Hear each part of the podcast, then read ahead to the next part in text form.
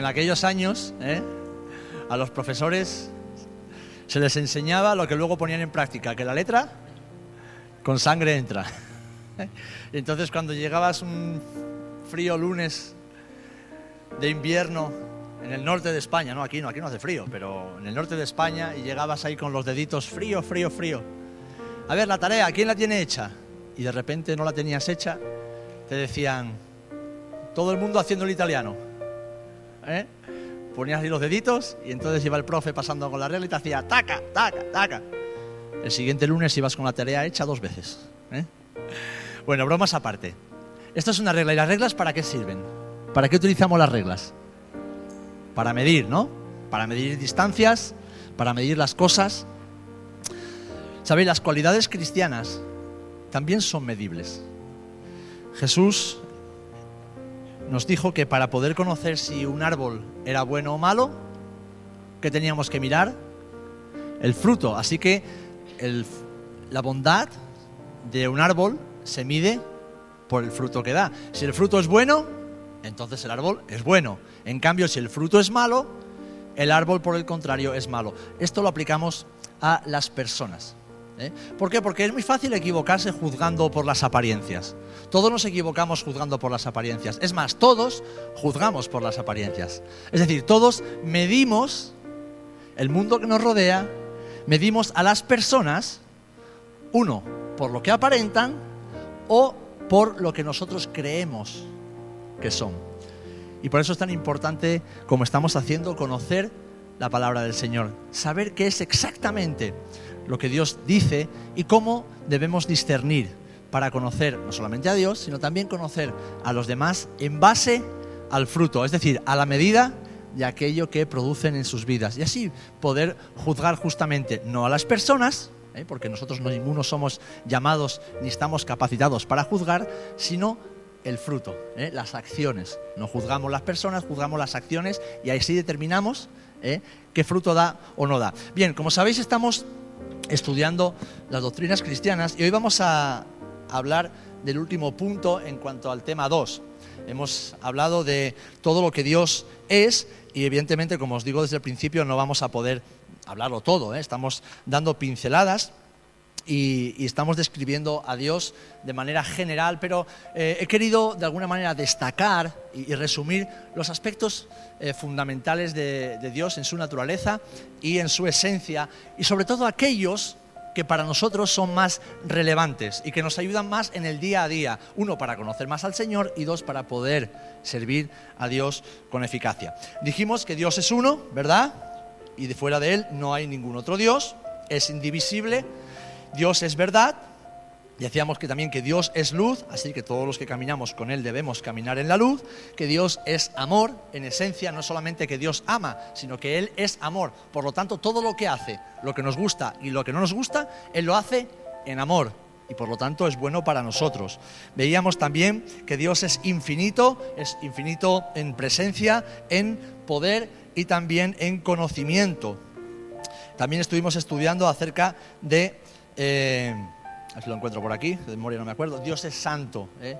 es santo, es decir, no hay oscuridad, no hay maldad, no hay pecado, no hay imperfección, nada, absolutamente nada negativo en Dios como eh, naturaleza y esencia. Una que a mí me gusta mucho, no es que las demás no me gusten, sino que esta, pues me. que Dios es bueno. Me encanta recordar que Dios es bueno y porque Dios es bueno, Él lo hace todo bueno incluso aquello que no entiendo, aquello que a veces me desagrada, pero cuando yo no entiendo algo que el Señor hace, ¿sabéis lo que, lo que razono? Que no me estoy enterando bien de lo que Dios está haciendo. Porque si Él lo está haciendo bueno y a mí no me gusta, es que algo no estoy pillando yo. ¿eh? Algo de la historia no la estoy entendiendo. Así que me encanta recordar que Dios es bueno y como Padre bueno que es, todo lo que nos da, todo lo que hace, aunque a veces nos duela, es bueno también para nosotros. Además, veíamos que Dios, lo veíamos la, última semana, Dios es recto y Él es justo. ¿vale? Y por eso he querido traer eh, o aprovechar que estaba aquí la, regla, estaba buscando y no la encontraba, y la tenía aquí Chari. ¿eh? Cuando no encontréis algo en la iglesia, preguntarle a Chari. o a Calero. ¿eh? Alguno de los dos la ha cogido y la ha dejado por ahí. O lo está usando. Dios es recto. Es decir, no hay variación en Él. No hay injusticia en Él. Él es, su justicia es la vara de medir. Lo que Él opina, lo que Él dice, es eh, de alguna manera eh, lo que determina si algo está bien o está mal. Tu opinión, mi opinión, bueno, es relativa. Pero en comparación con lo que Dios dice y que está revelado en su palabra, eso es la vara de medir. Eso es lo que determina si algo es correcto o no es correcto, si algo es justo, no es justo, si algo es bueno o no es bueno. Y hoy vamos a terminar con este tema eh, número dos de, de doctrinas cristianas, viendo algo que, bueno, antes de decirlo, ¿cuál es tu mayor virtud? Y no me digas ser del Madrid o del Barça, porque eso no es una virtud. ¿eh? ¿Cuál, es tu mayor, venga, ¿cuál es tu mayor virtud? Juan, ¿cuál crees tú que es tu mayor virtud? ¿Cómo que ni idea? Hay que saberlo. ¿eh? Además de conocer nuestros defectos que saltan a la vista, también es bueno reconocer nuestras virtudes, ¿no? Chari, ¿tú conoces? Escucha, que no, es, no, es, falta de humildad, es ¿eh? decir, que la tuya, por ejemplo.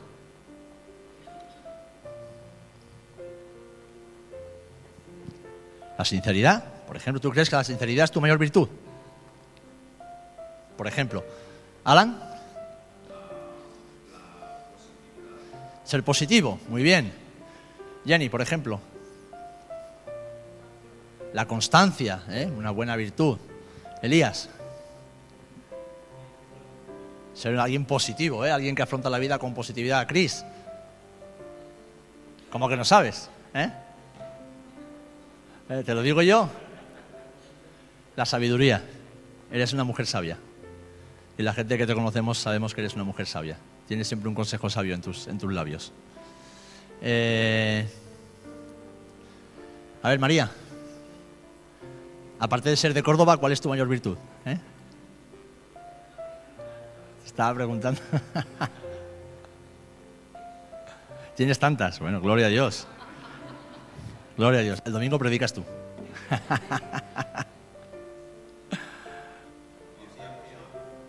¿Eh? Paciencia. Es una buena virtud y muy necesaria. Cari.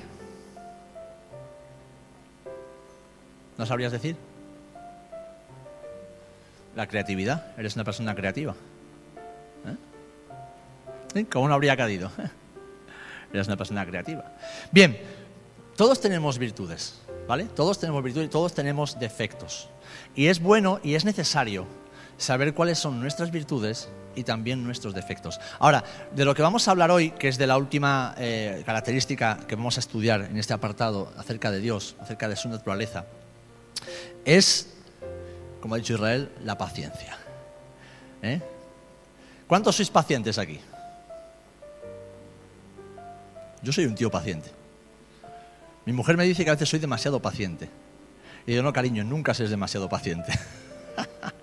yo reconozco, de entre muchos, mis muchos defectos tengo algunas virtudes y la que sobresalta yo creo que es entre ellas la paciencia. Soy súper paciente. Soy una persona paciente, no le cuesta, no, me cuesta, eh, no me duele esperar. Evidentemente, pues no siempre me gusta, ¿eh? pero soy eh, paciente. Ahora fijaros, mira, una de las definiciones de paciencia es la capacidad de esperar calmada y serenamente. Porque eso de decir, bueno, vale, estoy esperando, pero a ver si ya... No, eso no es paciencia. Bueno, venga, venga, te espero, pero no tardes, ¿eh? Eso no es paciencia. Oye, mira, te voy a esperar, pero como tardes te vas a enterar. Eso no es paciencia. Ni siquiera es paciencia está durante años comiéndose las uñas. No, paciencia es esperar serena y calmadamente. ¿Por qué? Porque el Dios en quien hemos creído no tiene prisa, puesto que es eterno y se mueve en la eternidad, sus tiempos son distintos a los nuestros. El Dios en quien hemos creído es omnisciente, lo sabe todo, nosotros no. El Dios en quien hemos creído es omnipotente, lo puede todo. El Dios en quien hemos creído es bueno, todo lo que hace es bueno, como decía antes, a pesar de que no entendamos, entonces la paciencia no está basada en una característica natural, sino en la confianza que tenemos en el Dios en quien hemos creído. Ahora, fijaros, la paciencia es, uno de los atributos más escasos que tenemos en la tierra. En la raza humana, la paciencia brilla por su ausencia. Hay muy pocas personas pacientes, muy pocas, ¿vale? Y como digo, es muy necesario. Pero, pero, Dios es paciente. ¿Cuántos podemos decir que Dios es paciente? eh? Dios es paciente. Es más, si Dios no fuera paciente, tú y yo no estaríamos aquí hoy. No estaríamos aquí. En Romanos capítulo 2, versículo 4 leemos, o menosprecias las riquezas de su benignidad, su paciencia y longanimidad, ignorando que su benignidad te guía al arrepentimiento. Es decir, Dios, Dios está hablando por medio de Pablo y habla, en este caso, los romanos, pero es una pregunta que nos hace a todos los seres humanos. O sea, ¿ignoras, no eres consciente de que Dios es paciente? Es más, no solamente no eres consciente, sino que menosprecias la paciencia de Dios, solamente porque no entiendes lo que Dios hace ni cómo lo hace. Y un poquito más adelante, en el libro de Romanos también, el capítulo 15, versículo 5, el apóstol Pablo enfatiza de nuevo acerca de la paciencia de Dios. Y dice, pero el Dios de la paciencia y de la consolación os dé entre vosotros mismos un mismo sentir según Cristo Jesús. ¿Qué está diciendo? Eso mismo que Jesús expresó, manifestó en su vida sobre la tierra, es lo que nosotros debemos manifestar, puesto que Él está en nosotros y nosotros estamos en Él. ¿Eh? Dios es paciente. Y aquí en estos versículos que he leído ya he marcado una línea por donde vamos a estar eh, ir caminando y desarrollando este concepto de la identidad de Dios. Dice el Salmo 145, versículo 8, creo que lo tenéis en la pantalla, ¿verdad? Sí. Dice, clemente y misericordioso es el Señor, lento para la ira y grande en misericordia. El libro de los Proverbios está lleno de pasajes que hablan acerca de la ira. Una persona que, que se aira con facilidad, la, Biblia lo, em, lo compara con un caballo desbocado. Un caballo desbocado es un animal extremadamente peligroso para sí mismo y para los demás. ¿Por qué? Porque se hace daño y hace daño, arrasa con todo. Y la Biblia habla de la paciencia, en Proverbios sobre todo, como una cualidad que permite que esa ira, que, que a veces a todos nos aflora dentro, pueda ser aplacada y que ese gran fuego que se puede provocar en un instante se apague incluso antes de que se produzca. Así que la paciencia de Dios, la paciencia de Dios está expresada en este pasaje. De hecho, eh, Dios cuando se revela a Moisés, se revela de esta manera. Yo soy Yahvé, Yahweh, o Jehová en castellano. Dice, Dios lento para la ira y grande en misericordia. Sabéis, vivimos en un mundo que está marcado, entre otras cosas, por la venganza. Constantemente vemos a personas vengándose las unas de las otras. Creo que hablé de esto en el anterior estudio, ¿no? de las, de las eh, cualidades del cristiano. Y hablábamos acerca de que nos podemos vengar por acción o por omisión. ¿Cómo una, una mujer se venga de su marido? No queriendo hacer el amor con él. O viceversa. ¿Cómo un amigo se venga de su amigo que le ha ofendido? Negándole la palabra. A veces pensamos que la venganza tiene que ver con, un acto proactivo, es decir, haciendo algo en contra de, pero a veces negando, también nos estamos vengando. ¿Eh? Dando- negando el amor, el cariño, la protección, el respeto. A veces los padres se vengan de los hijos, negando esa- ese cuidado y negando esa misericordia y ese perdón que los hijos necesitan, especialmente cuando se equivocan. Entonces podemos eh, caer en esa venganza y el mundo está lleno de venganza. ¿Por qué? Porque el corazón del ser humano es vengativo. El pecado produce venganza. Pero dice la palabra del Señor, como he dicho en Números capítulo 14, versículo 18, cuando Dios se, se- se revela a Moisés, yo soy tardo para la ira y grande en misericordia, que dice que perdona la iniquidad y la rebelión. Así que Dios es paciente y a pesar de que merecemos el castigo inmediato, Él no nos da ese castigo inmediato. Evidentemente, pagamos las consecuencias de la rebeldía y de la desobediencia. Eso nos pasa a todos. ¿eh? Las consecuencias del pecado siempre se pagan de una manera o de otra. Ahora, en Cristo no las pagamos como mereceríamos, sino que esa ira recayó sobre la espalda de Jesús. Amén. Lo hemos estado recordando en estas semanas de atrás con la Semana Santa. Así que esta lentitud para la ira lo que está haciendo es abrir una oportunidad para mostrar su gracia y su compasión. Si Dios no fuera paciente, hacía ya muchos milenios que la humanidad hubiera desaparecido. Pero por cuanto Dios es paciente, es paciente contigo y es paciente conmigo, ha sido paciente, sigue siendo paciente en el pasado, en el presente y lo será también aún en el futuro por un tiempo, por cuanto Él está mostrando esa paciencia para el, para el ser humano, está abriendo una ventana de oportunidad. ¿Para qué? Para que su compasión, su gracia, su misericordia sigan manifestándose todavía. Por eso la palabra del Señor dice, hoy es día de salvación. ¿Por qué? Porque mientras estemos aquí y Jesús no haya vuelto, todavía es tiempo de arrepentirse y de buscar a Dios. Amén. Isaías 54, 8 dice así. Con un poco de ira escondí mi rostro de ti por un momento, pero con misericordia eterna tendré compasión de ti, dijo el Señor tu redentor. Ahora fíjate, está diciendo exactamente lo que acabo de explicar. Con un poco de ira, es decir, me iré contra ti, Israel, me iré contra ti, hijo mío. ¿Por qué? Porque lo que hiciste fue terrible. Cualquier tipo de pecado es terrible a los ojos de Dios. No es peor golpear que mentir. A los ojos de Dios, tanto la mentira como golpear a alguien son igual de terribles. Evidentemente las consecuencias aquí en la tierra son distintas. Lo mismo que alguien te, te diga una mentira a que alguien te pegue un bofetón. Pueden doler de manera distinta. La mentira duele porque es una traición y el bofetón duele porque te deja la cara marcada. Y es una humillación. Pero ante los ojos de Dios, cualquier tipo de pecado, cualquier cosa que hagamos, digamos, sintamos, pensemos, que vaya en contra de su palabra, es terrible. Entonces, hay una consecuencia. Hay una consecuencia. Pero dice, pero tendré misericordia de ti. Y tendré compasión de ti. ¿Por qué? Porque yo soy tu redentor. Y esa misma misericordia que Dios muestra a través de la paciencia con Israel, la muestra para toda la humanidad. ¿eh? La muestra para todo ser humano que pisa la tierra. Ahora, ¿por qué Dios es paciente? Y quiero que me ayudéis con esto. ¿Por qué el Señor es paciente? ¿Por qué, por qué pensáis que Dios es paciente?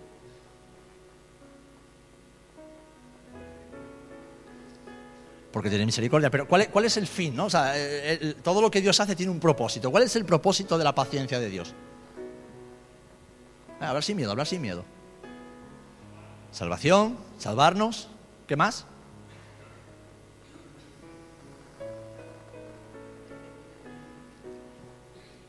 Él es eterno, ¿qué prisa tiene? ¿Eh?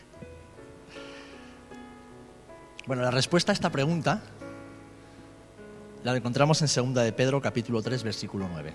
Segunda de Pedro, capítulo 3, versículo 9. Dice así, el Señor no retarda su promesa, según algunos la tienen por tardanza, sino que es paciente para con nosotros. ¿Por qué? Porque no quiere que ninguno perezca, no quiere que ninguno muera eternamente, sino que todos se arrepientan. Dios es paciente evidentemente porque es su naturaleza. Pero en cuanto a nosotros, Él es paciente porque Él quiere que todos aprovechen la oportunidad que tenemos en Cristo de ser salvos y no morir eternamente. Y ahí está la desgracia de la humanidad. Incluso de muchos creyentes que, habiendo conocido a Dios, le dan la espalda y viven como si no lo hubieran conocido. Y no aprovechan esa oportunidad que el Señor les está dando en este tiempo de su vida, siendo paciente con ellos. Dios no quiere que nadie se pierda. Él quiere que todos vivan eternamente con Él y por eso está siendo paciente.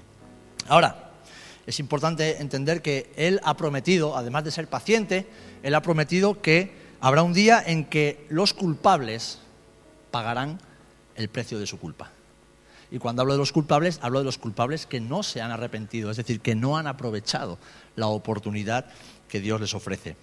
De hecho, en 2 de Pedro también, un capítulo antes, versículo, capítulo 2, versículo 9, dice así, todo esto demuestra que el Señor sabe librar de la prueba a los que viven como Dios quiere y reservar a los impíos para castigarlos en el día del juicio. He leído en la nueva versión internacional. Es decir, aunque muchas veces los que buscamos y, luchamos cada día, nos esforzamos por vivir en la voluntad de Dios, tenemos dificultades que otros no tienen, muchas veces sufrimos las consecuencias de querer hacer la voluntad de Dios, cosa que otros no tienen, el Señor dice que nos guarda, ¿eh? que Él guarda, que Él protege, que Él cuida a aquellos hombres y mujeres que confían en Él y que buscan hacer su voluntad. Y que aquellos que se empeñan, los dice los impíos, los que, se, los que insisten, los que se empeñan en hacer el mal, los que se empeñan en no arrepentirse, dice que el Señor los está reservando para qué? Para pagar la culpa que, todos merecemos, pero que los que nos arrepentimos no sufrimos y en cambio ellos la sufrirán. ¿Por qué? Porque Dios es paciente, amén. Pero Dios es justo y lo veremos a continuación. Él no puede dejar de ser justo. En el capítulo 3, versículo 7, leemos también, pero los cielos y la tierra que ahora existen están reservados para el fuego por el mismo mandato de Dios. Es decir, en su momento Dios destruyó la tierra y la humanidad, menos a Noé y su familia, por medio del agua. Y el arco iris que ahora vemos es la señal del pacto que Dios hizo con Noé, de que Dios nunca más iba a destruir la tierra por medio del agua, pero sí dijo que las destruiría por medio del fuego. Y si vamos después a Apocalipsis, vemos cómo acontecerá eso. Entonces, entonces, Dios destruirá la tierra por medio del fuego. Y dice, y ese fuego los quemará en el día del juicio y de la perdición de los malos. Es decir, que el mismo fuego que terminará con esta tierra tal y como la conocemos, terminará también con aquellos que, habiendo tenido la oportunidad de arrepentirse y disfrutar, aprovechar la paciencia de Dios, la han rechazado y han persistido en pecar. ¿Por qué? Porque nadie se merece la salvación, pero por medio de Cristo todos podemos optar a la salvación. Y solo aquellos que abrazan la salvación por medio de Jesús es que son salvos de la ira venidera. Así que la paciencia y la justicia de Dios, como veremos después, van de la mano. Ahora, lo que Dios está haciendo, que Él ha reservado ese tiempo de juicio, está utilizando sus propias normas de, vamos a llamarlas, de lentitud. ¿eh? Porque sabemos que Dios no es lento, ¿eh? simplemente Él, como bien decía Chari, es eterno. Nosotros nos movemos en el tiempo y en el espacio. Hace 10 años yo tenía un buen flequillo y no tenía canas en la barba. Ahora tengo canas en la barba y tengo el flequillo para adentro en lugar de para afuera. ¿eh? No tengo flequillo. Es decir, hace 10 años algunos no teníais ni una arruga en la cara. Ahora las patas de gallo empiezan a aflorar ahí, ¿eh? la sonrisita, cuando, os reís en las fotos. Ah, no, no, no me, sacas, no me saques con el sol de cara que me salen las patas de gallo. ¿Por qué? Porque vamos envejeciendo. ¿eh? El tiempo nos afecta. El tiempo hace mella en nuestros cuerpos y en nuestra persona. En cambio, para Dios no es así. Él es el mismo. ¿eh? Él es el mismo. Él no varía. Por lo tanto, Él usa sus propias normas de lentitud, por así de llamarlas, para que su paciencia se manifieste y para que se manifieste en salvación. De hecho, un poco más adelante, en el capítulo 3, versículo 15 de Segunda de Pedro, dice, y tened entendido que la paciencia de nuestro Señor es para salvación. Su paciencia es para salvación. Su paciencia es para que aquellos que aún no se han arrepentido tengan la oportunidad, o aprovechen, mejor dicho, la oportunidad de hacerlo y tener una eternidad con el Señor. Mira, el predicador y escritor estadounidense Wayne Jackson dice lo siguiente, que lo voy a leer de forma literal. Dios no impone su ira impulsivamente. Él no es impulsivo. Y por lo tanto no se aira de manera impulsiva. En cambio, la historia ha demostrado repetidamente que Dios tiene mucha paciencia para los que merecen el castigo. Su paciencia se demostró en la generación del tiempo de Noé. De hecho dice, y dijo el Señor, no contenderá mi espíritu con el hombre para siempre, porque ciertamente él es carne, mas serán sus días 120 años. Está diciendo, mira, yo al hombre no lo voy a aguantar para siempre, ¿vale? ¿Por qué? Porque no se lo merece. Ahora no los voy a destruir, sino que les voy a dar hasta 100, 120 años de vida para que en ese tiempo puedan conocerme y podamos reconciliarnos. Y 120 años es un montón de tiempo. ¿eh? Esto lo leemos en Génesis capítulo 6, versículo 3. Además, él esperó, continúa este autor, para destruir a una Sodoma corrupta. ¿Os acordáis la conversación que tenemos en Génesis 18, del 26 al 33, entre Abraham y Dios? Dios le revela a Abraham que va a destruir a Sodoma y a Gomorra, pero en este caso están en Sodoma, por su corrupción, por su inmoralidad, por su pecado. Y entonces Abraham dice, Señor, si he hallado gracia delante de tus ojos, si hubiere 50 justos, ¿aún así destruiría la ciudad? Y entonces Dios dijo, bueno, si hubiera 50, no la destruiré. Y fue Abraham, buscó y no había 50. Entonces dice, bueno, bueno, pero si hubiera 30, ¿tú la destruirías? Bueno, vete a ver si los encuentras. Abraham fue y no los encontró. Bueno, pero si hubiera 20, tampoco los encontró. Si hubiera 10, mira, si hubiera 10, no los destruiría, pero tampoco los encontró. Así que los únicos que quedaron fueron Lot, su esposa y sus hijas.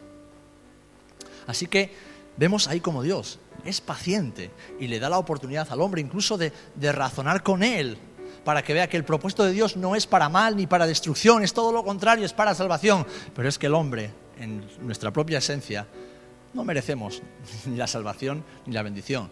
Si la tenemos es por el amor y la misericordia de un Dios bueno. Amén. Así que Dios se reveló también a Moisés, como hemos leído en Éxodo 34, y lo leemos en los Salmos, como un Dios tardo para la ira y grande misericordia. De hecho, hay un rey en la historia de Israel que fue malísimo, ¿eh? el rey Acab, ¿eh? lo podéis encontrar en, el libro de Primera de Reyes. Fue un rey malísimo que se casó con una mujer peor todavía, ¿eh? Jezabel. Era más mala que pegar a un padre esa mujer. Era malísima, era malísima. O sea, era un demonio con patas. Y él, como era un rey impío que había dado la espalda, pues escogió mal a la mujer con la que caminar y por lo tanto ambos terminaron fatal. Pero fíjate, dice Primera de Reyes 21-29. ¿No has visto cómo Acab se ha humillado delante de mí? Pues por cuanto se ha humillado delante de mí, no traeré el mal en sus días. En los días de su hijo traeré el mal sobre su casa. Es decir, con un Dios que mataba a los profetas, o sea, perdón, con un rey que mataba a los profetas de Dios, perseguía a los verdaderos profetas de Dios. Un rey que asesinaba, que se apropiaba de las propiedades de, de gente inocente. Un rey que, que hacía todo contrario a la ley de Dios. Cuando este rey se humilla delante de Dios, dice que Dios tiene misericordia de él y no le hace pagar por, causa de sus maldades, sino que dice en sus días no lo verá, lo verán sus hijos. O sea, hasta con un rey impío Dios es paciente. Y si miramos la historia de la nación de Israel, vemos cómo Dios es súper paciente con una nación arrogante y testaruda. Dice Nehemías 9:17. No quisieron oír ni se acordaron de tus maravillas que habías hecho con ellos. Antes endurecieron su cerviz y en su rebelión pensaron poner caudillo para volverse a su servidumbre. Pero tú eres Dios que perdonas, clemente y piadoso, tardo para la ira y grande en misericordia, porque no los abandonaste. Dios tardo para la ira, grande en misericordia y no los abandonaste. Pues mirad, de la misma forma que Dios es paciente y sigue siéndolo con la nación de Israel, lo es con cada uno de nosotros. Porque la dureza de cerviz no es exclusiva de una nación. La dureza de cerviz es una característica del ser humano. ¿Sabéis lo que significa ser, ser duro? ¿Sabéis lo que es la cerviz? ¿Eh? ¿Eh? El cogote. La dureza de cerviz es una característica de las personas. Todos, en mayor o menor medida, somos duros de cerviz. ¿Por qué? Porque no nos gusta obedecer porque no nos gusta someternos, porque no nos gusta que nos digan lo que tenemos que hacer, porque queremos hacer lo que nos dé la gana y luego no pagar las consecuencias. El ser humano somos así, somos así. Y Dios nos soporta así. Evidentemente, muchas veces en vida pagamos las consecuencias de la dureza de cerviz. ¿Por qué? Porque si tomamos malas decisiones, evidentemente pagamos las consecuencias de esas malas decisiones. Pero aún ahí, Dios es paciente y no nos abandona. Y si volvemos a Él, Él siempre nos da una nueva oportunidad. Amén. ¿Cuánto lo habéis experimentado en vuestra vida? Yo lo experimento constantemente, la misericordia de Dios. Así que Dios es paciente y nosotros necesitamos desesperadamente la paciencia de Dios, puesto que Él, en vez de destruir a las personas cuando pecan, ¿qué hace?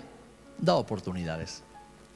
Dios ofrece oportunidades. Y además de esa oportunidad, el Señor infunde ánimo para que nos volvamos a Él y, yendo a Él nos arrepintamos. ¿Sabes? En ti y en mí no está la capacidad natural de arrepentirnos. ¿Por qué? Porque casi siempre creemos tener razón. Muchas veces ofendemos y creemos que la otra persona se merece lo que hemos hecho. Entonces no queremos ceder. Ser humano es orgulloso, somos orgullosos por naturaleza. Con el Señor pasa exactamente igual. Lo que pasa que yo no sé vosotros, pero yo no he conocido todavía ser humano que haya nacido, que pelee contra Dios y que gane. No sé si alguna vez os habéis peleado con el Señor. Yo lo he intentado muchas veces y, ¿sabéis? He perdido por goleada. He perdido.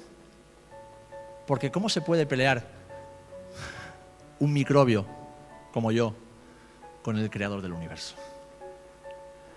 ¿Cómo podemos pelear con aquel que es perfecto? ¿Eh? Pero muchas veces lo hacemos, ¿eh? lo hacemos y necesitamos, necesitamos la paciencia de Dios sobre nuestras vidas. De hecho, dice en Tito, capítulo 2, versículo 11, pues Dios ha mostrado su bondad al ofrecer la salvación a toda la humanidad. ¿eh? La versión Dios habla hoy. Dios ha mostrado que Él es bueno porque a pesar de que merecemos morir eternamente, Él, por medio de Jesús, nos ha ofrecido la salvación a todos los que queramos abrazarle y recibirla. Amén. Así que Él demuestra su paciencia con nosotros al perdonar continuamente nuestros pecados. ¿Por qué lo hace? No por nuestros méritos, sino por los méritos de Jesús en la cruz. ¿Cuándo? Cuando nos arrepentimos con un corazón sincero y nos disponemos a hacer su voluntad. ¿Eh? Además, déjame decirte que no hay mayor felicidad que hacer la voluntad de Dios. No hay mayor felicidad que un ser humano pueda experimentar en la vida que hacer la voluntad de Dios. Porque tú haces algo que te gusta, que te agrada, que, por lo que tal vez has luchado durante años de tu vida y esa felicidad es efímera. Incluso disfrutando de ese momento, siempre hay un sentido de vacío y de que algo falta. En cambio, cuando hacemos la voluntad de Dios, os lo digo también por experiencia, la felicidad es total y es absoluta. No hay mayor gozo que el que un hijo de Dios haga la voluntad de su Padre. Amén. Así que también para esto necesitamos la paciencia del Señor, para poder hacer su voluntad. Ahora, hemos visto que Dios es paciente, que Dios eh, utiliza sus propias normas de lentitud para la ira y grandeza en misericordia para dar oportunidades al ser humano de eh, arrepentirse y de volver a Él y poder ser salvo. Muy bien, Dios es paciente, amén. ¿Y eso a ti cómo te afecta? No en cuanto a tu relación con Dios, sino en cuanto a tu relación con los demás. Muy bien, Andrea. Si Dios es paciente y tú y yo hemos sido creados a imagen y semejanza de Dios y por medio de Jesús tenemos el Espíritu Santo de Dios y el Espíritu Santo es paciente y está en nosotros, ¿qué es lo que tú y yo debemos hacer? Imitar la paciencia de Dios. Imitar la paciencia de Dios. Fíjate, el apóstol Pablo en Primera de Tesalonicenses instruyó a los cristianos precisamente a esto. Lo vemos en Primera de Tesalonicenses capítulo 5, versículo 14. Dice, también os rogamos, hermanos, que amonestéis a los ociosos, que alentéis a los de poco ánimo, que sostengáis a los débiles y que seáis pacientes para con todos. No solo con algunos, no solo con los que nos caen bien, ¿eh? no solo con los que nos lo ponen fácil, sino para con todos. ¿eh? Tenemos que ser pacientes para con todos. Y es que la paciencia es imprescindible en la carrera cristiana. Para seguir a Jesús es súper importante la paciencia, ya que sin paciencia es imposible permanecer tras las pisadas de Jesús y es imposible hacer la obra de Dios. Os lo digo, es, es imposible, es imposible. Hay pocas cosas tan molestas como un hermano, una hermana, un pastor, una pastora, un siervo, una sierva de Dios, impaciente. Los cristianos impacientes son peores que una mosca. Mm, mm, mm, ¿Por qué? Porque es que reflejan lo contrario de lo que Jesús es. Y porque en su impaciencia molestan a los que sí quieren hacer la voluntad de Dios. Y a veces incluso exasperan. Así que, hermanos, necesitamos la paciencia de Dios en nuestras vidas. No solamente para alcanzar las promesas, sino para manifestar al Dios en quien hemos creído en medio de nuestros hermanos. Segunda de Timoteo, capítulo 2, verso... No, perdón, antes. Eh, Efesios 4, versículo 2. Efesios 4, versículo 2. Segunda de Timoteo lo leemos después. Dice, yo pues, está hablando Pablo a los Efesios, preso en el Señor, os ruego que andéis como es digno de la vocación con que fuisteis llamados. Es decir, tenéis que andar tal y como se supone ¿eh? que debéis hacerlo. Dice, con toda humildad y mansedumbre, soportándoos con paciencia los unos a los otros en amor. Y la clave está precisamente en la última palabra, en amor. ¿Sabes por qué Dios tiene paciencia contigo? Porque te ama. Y si tú dices ser un hijo de Dios, una hija de Dios, inexorablemente tú tienes que amar. Porque si somos hijos de Dios y el amor de Dios ha sido derramado en nuestros corazones por medio del Espíritu Santo, tú y yo tenemos que amar. Y al amar, inexcusablemente, tenemos que ser pacientes. Porque se es mucho más paciente con alguien a quien se ama que con alguien a quien no amamos. ¿Tú amas a, las cajeras o cajeros de todos los supermercados de Rota? ¿No, verdad? ¿Y cuando van lentos? Y encima llega una viejita y se te cuela y no le dice nada porque es viejita. Y encima la cajera o el cajero se pone a hablar y a contar las batallitas del fin de semana, que no sé qué, la comunión del niño, lo otro no sé qué, que se me una gotera en el baño, y, ta, y tú encima vas con prisa ese día y acabas de comprar solo congelados. Para un día que compras solo congelados, te toca la cajera pesada, la viejita que se cola y todas las batallas del fin de semana. ¿Qué es lo que sale ahí? El poco amor que tenemos por las personas. El poco amor que tenemos por las personas. ¿Eh? Somos llamados a ser pacientes con todos, los que conocen y los que no conocen a Jesús pero de forma especial con los que ya conocen a Jesús. Porque la palabra nos enseña que hagamos bien a todos, primeramente a los de la casa del Señor. Amén. Pocos amenes quiere decir que hay muchos impacientes.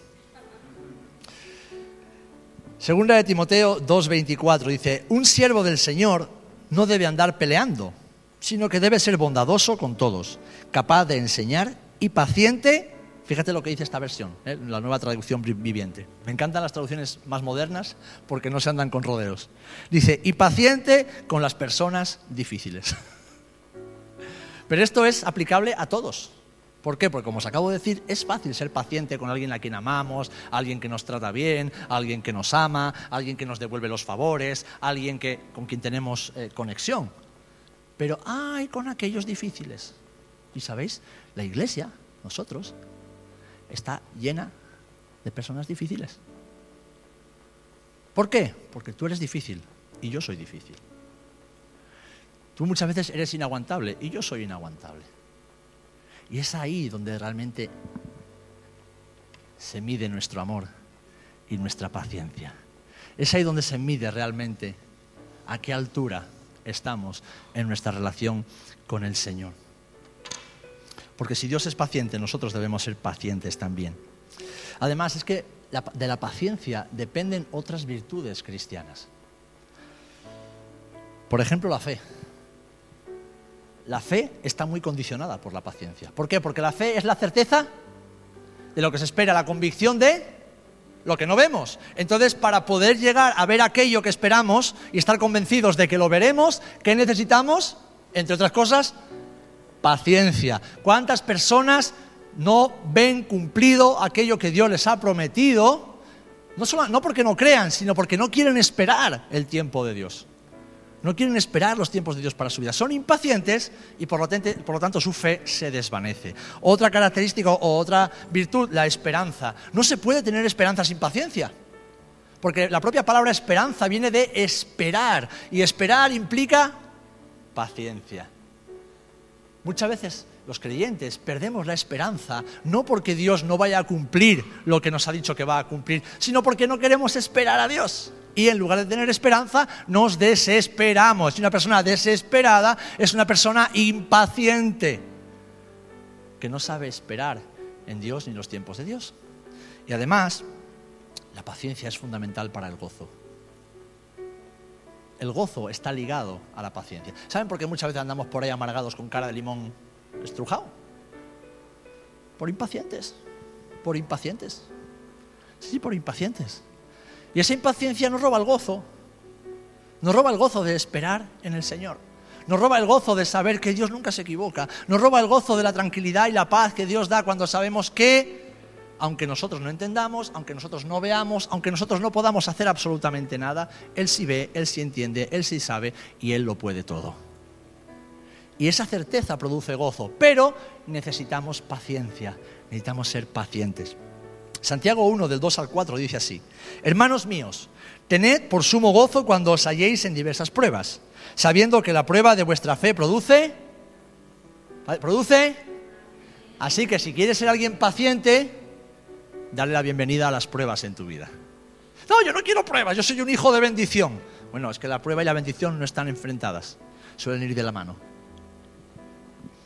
Mas tenga la paciencia su obra completa. ¿Por qué? Porque con la paciencia seremos perfectos y cabales sin que nos falte de nada. ¿eh? La paciencia, dicen los refraneros, es la madre de todas las ciencias. Si esos que descubrieron cosas que después han impactado y han influenciado para bien a la humanidad, hubieran desistido de sus intentos las primeras veces que fracasaron, pues a lo mejor hoy no tendríamos electricidad. Tal vez no, tendríamos eh, portátiles ni teléfonos móviles y a alguno le entraría la ansiedad sin el móvil. No tendríamos muchas cosas. No tendríamos teléfono. No tendríamos tantos avances que nos han hecho la vida mucho más fácil si esos hombres y mujeres no hubieran persistido y pacientemente intentado una y otra vez, una y otra vez, una y otra vez, una y otra vez. En la carrera cristiana es exactamente igual. Por eso la carrera cristiana está comparada con una maratón. Lo importante no es empezar, lo importante es llegar, acabar la carrera. Y es una carrera larga. No es una carrera de ir a empellones y, un sprint y me paro y me salgo de la carrera. No, no, no, porque el momento que te sales de la carrera estás descalificado. Hay que ir poquito a poco, paso a paso, dosificando los esfuerzos, cuando nos fallan las fuerzas, retomando aliento en el Señor, alimentándonos bien del Señor y sobre todo teniendo claro que nuestra meta, nuestros objetivos no están aquí en la tierra. Dios se ríe de las riquezas y de los objetivos humanos y materiales que queramos alcanzar. Dios se ríe de eso. Y el diablo también. Porque la verdadera meta, el verdadero objetivo de un hijo de Dios no está en esta tierra. Está con Jesús en el cielo.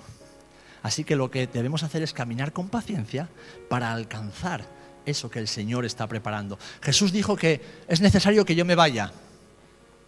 ¿Para qué? Para prepararos un lugar a cada uno de vosotros. Ese lugar no está aquí en la tierra. Esa ciudad, esa morada, esa casa, esas riquezas no están aquí en la tierra, están en el cielo.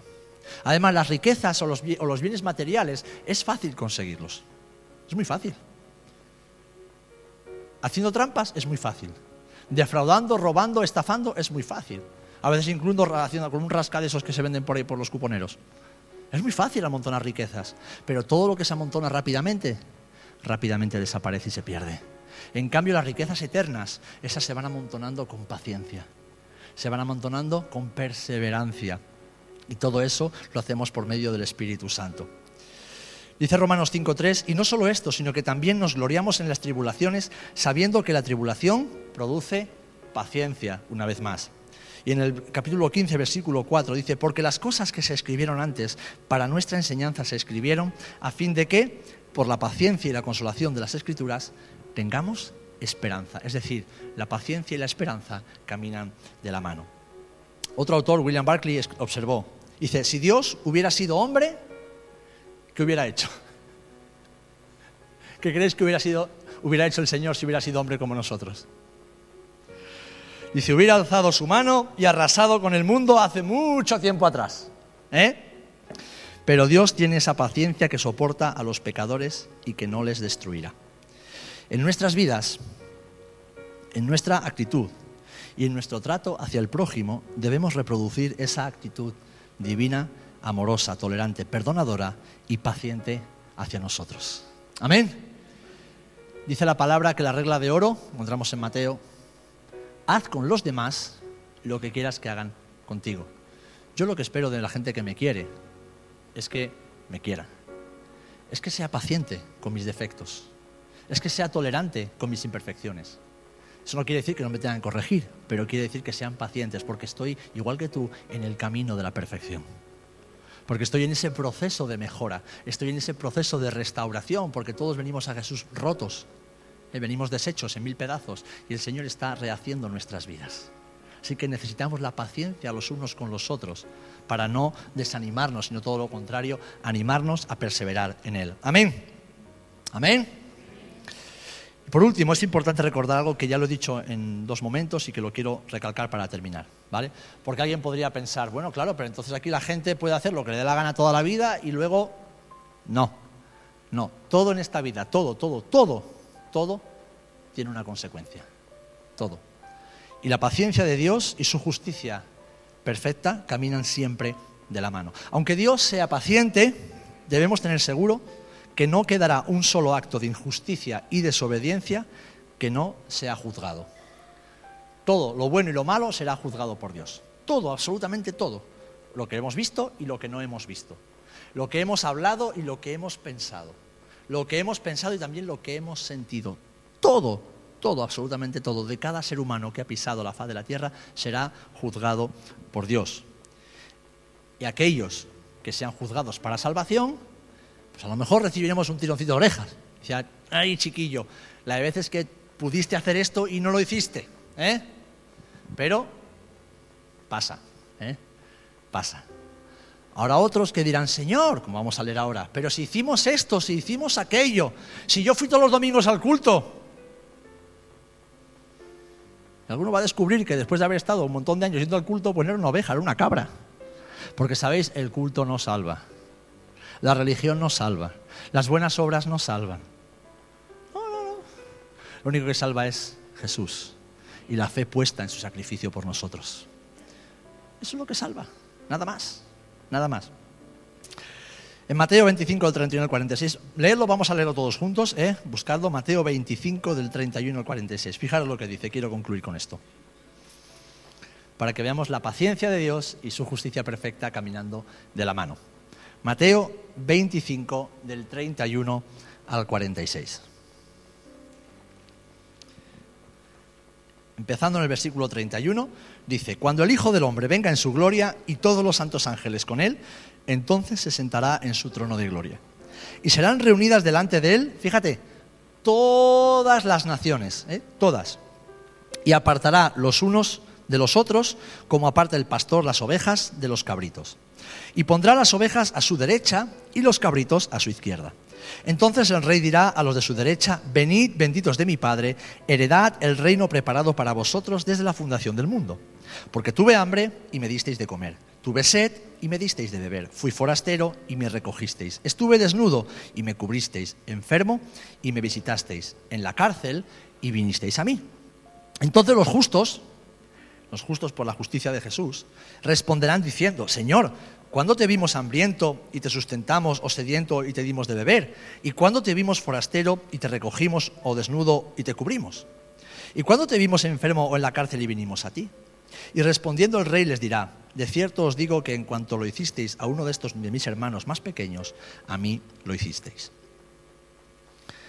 Entonces dirá también a los de la izquierda, versículo 41, apartaos de mí, malditos al fuego eterno preparado para el diablo y sus ángeles. Porque tuve hambre y no me disteis de comer. Tuve sed y no me disteis de beber. Fui forastero y no me recogisteis. Estuve desnudo y no me cubristeis. Enfermo y en la cárcel y no me visitasteis. Entonces también ellos respondieron diciendo, Señor, ¿cuándo te vimos hambriento, sediento, forastero, desnudo, enfermo en la cárcel y no te servimos? Entonces les responderá diciendo, de cierto os digo que en cuanto no lo hicisteis a uno de estos más pequeños, tampoco a mí lo hicisteis. E irán estos al castigo eterno y los justos a la vida eterna. Cuando está hablando de cosas tan prácticas como cuidar de, dar de comer al hambriento, cubrir al desnudo, eh, acompañar a los presos, no está hablando literalmente de ello solo, eso hay que hacerlo.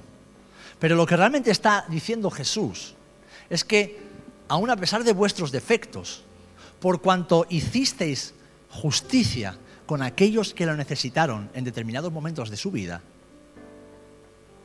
juzgaré no vuestras vidas para perdición, sino para salvación. Es decir, esto lo hicisteis bien aquello otro no lo hicisteis tan bien, pero por cuanto caminasteis en justicia, tenéis herencia conmigo en el reino. En cambio, otros que dicen, pero Señor, ¿cuándo no hicimos eso que nos dices? Si yo nunca he mentido. Mentira, todo el mundo alguna vez ha mentido. Si yo nunca he matado. Tal vez no hayamos matado con nuestras manos, pero hemos matado con nuestra lengua. Porque cada vez que hablas mal de alguien, estás matando la dignidad de esa persona. Tal vez No, Señor, pero yo no he robado un banco. No, pero cuando dejas de hacer el bien, estás robando lo que esa persona necesita que se le dé. O sea, hay muchas formas. ¿eh? Y la vara de medir no es nuestra justicia o nuestra opinión humana, es cómo el Señor mide la bondad y cómo el Señor mide la justicia. Así que vemos aquí que llegará un día en que Dios diga, mi paciencia ha llegado hasta aquí, ahora es el tiempo del juicio. ¿Qué concluimos? Bueno, pues que Dios es paciente. Amén. Y su paciencia es para salvación. Amén. Pero su paciencia y su justicia caminan de la mano. ¿eh? Y llegará el día en que la paciencia de Dios llegará a su fin en cuanto a, no su naturaleza, sino en cuanto a su relación con el ser humano.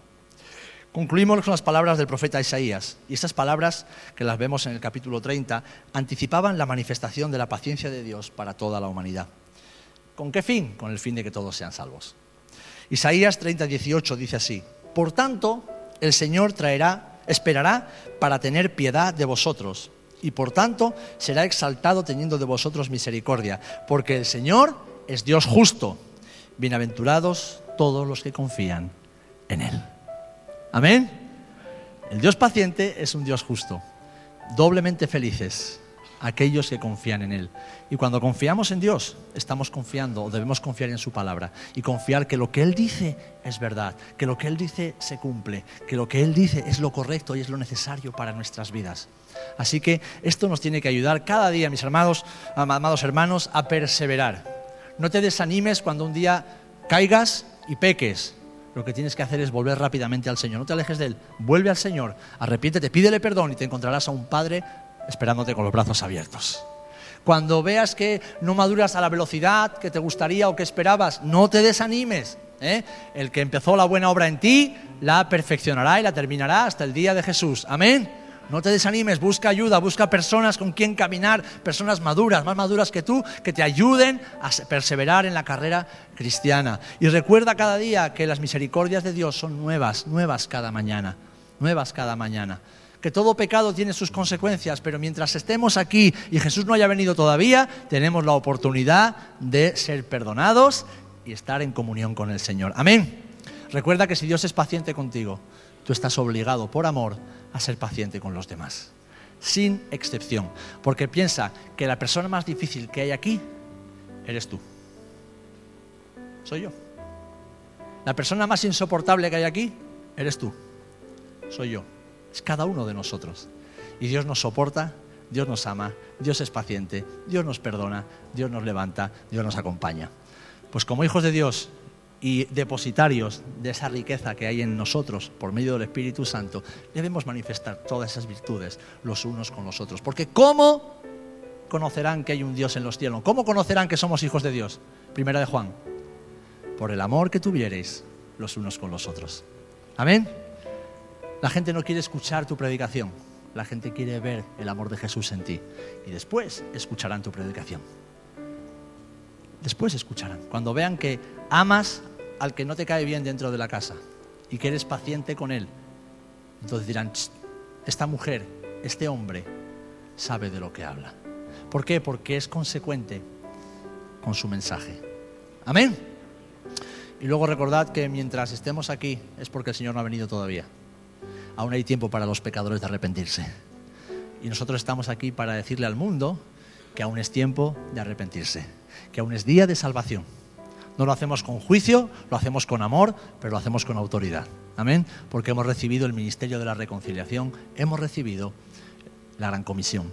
la gran comisión es predicar el Evangelio a toda criatura hasta que Jesús venga. Amén.